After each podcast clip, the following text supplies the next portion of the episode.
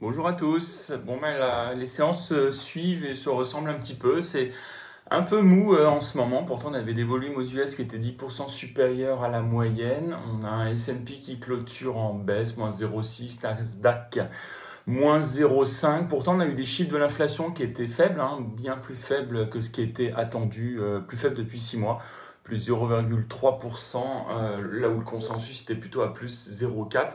Mais ça n'a pas boosté pour autant le moral des investisseurs. Donc il y a eu une vente un peu de tous les secteurs liés à la reprise économique. Alors il y a les, il y a les bancaires notamment, les, les valeurs cycliques. Euh, on a également les, les valeurs des compagnies aériennes et des, et des croisiéristes. Euh, petite prise de bénéfice aussi sur les, les pétrolières. Alors il y avait une belle hausse la veille, mais on a aussi des craintes euh, avec l'arrivée du- d'un nouvel ouragan Nicolas dans le golfe du Mexique, et puis aussi une contraction un peu générale sur les, les valeurs des casinos, puisque euh, à Macao, vous avez le gouvernement chinois qui euh, souhaite euh, exercer un contrôle plus strict sur le secteur du jeu. Alors en Asie ce matin, bah, c'est effectivement une couleur aussi rouge, hein, Nikkei moins 0,4, Shanghai moins 0,5. Euh, Monsieur Xi Jinping n'a pas accepté l'offre de Monsieur Biden pour une réunion en tête à tête. On a donc cette reprise en main du secteur des, jeux à Macao que, que j'ai pu évoquer, et puis aussi des chiffres macro un peu décevants, tant la production industrielle qui est en hausse de 5,3% au mois d'août, euh, on avait un consensus qui était bien au-dessus, et les ventes au détail également en Chine qui euh, augmentent de seulement 2,5%, donc c'est le plus faible chiffre sur un an. Euh, et donc qui, pourrait euh, alimenter le scénario d'une croissance euh, assez faible sur la Chine et donc un peu sur toute la zone. À noter également côté micro, vous avez bah, l'approche de la faillite du promoteur immobilier Evergrande qui est de plus en plus, qui, se, qui semble se rapprocher. On est en train de voir les ramifications et le risque de crédit accru sur un peu l'ensemble de la zone. En Europe, de tendance, un CAC plus, moins 0,36, pardon, un DAX en légère hausse plus euh, 0,14, on a un stock 600 qui clôture à l'équilibre. Euh, on notera juste ce matin euh, le message du Haut Conseil de stabilité financière en France qui grave dans le marbre au niveau des crédits immobiliers euh, la nécessité pour les banques de respecter le taux d'endettement de 35%. Et on aura M. Moscovici qui présentera aujourd'hui le rapport de la Cour des comptes sur l'état des finances publiques, un niveau qu'il juge inquiétant.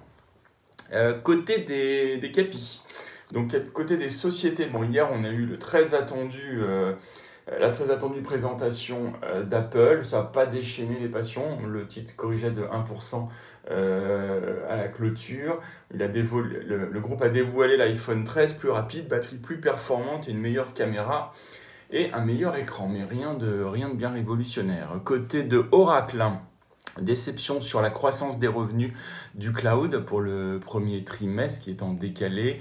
Euh, on a un bénéfice par action qui est au-dessus du consensus et une marge opérationnelle qui serait supérieure ou égale au niveau pré-pandémie, donc euh, un peu en ligne avec ce qui avait été attendu. En parallèle, vous avez Microsoft qui annonce un nouveau programme de rachat d'actions. 2,7% du capital, c'est 60 milliards de dollars et il augmente également son dividende trimestriel. Euh, côté des publications peut-être plus euh, dans les médias, donc euh, le rapprochement de TF1 et M6, et M6 euh, se traduira certainement euh, par, euh, par, des, par sessions comme Gulli, Sixter ou TFX ou encore TF1 série film pour avoir l'accord du CSA. Côté de Vivendi, le, groupe a décidé de verser un dividende exceptionnel avec l'introduction de UMG. Un dividende exceptionnel de 5,3 milliards d'euros et c'est environ 60% du capital du UMG qui sera versé le 21 septembre prochain aux actionnaires de Vivendi.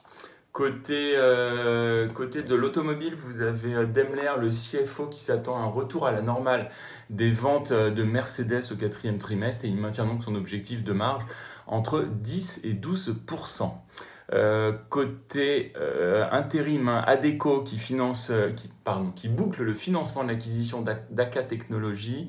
Euh, le groupe euh, opère une cession euh, de sa division légale consulting pour permettre de, de finaliser le deal. C'est attendu début 2022. Et enfin, je note juste que Roche a sa journée investisseur aujourd'hui.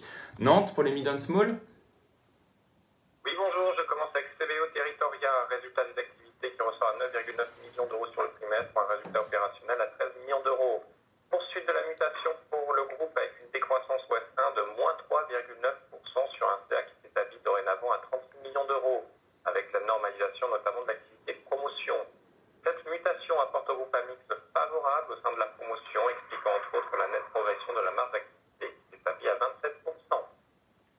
Esquerre, résultat d'exploitation à 21 millions d'euros, soit une croissance de 47% pour un résultat net à 7,6 millions, plus 40%.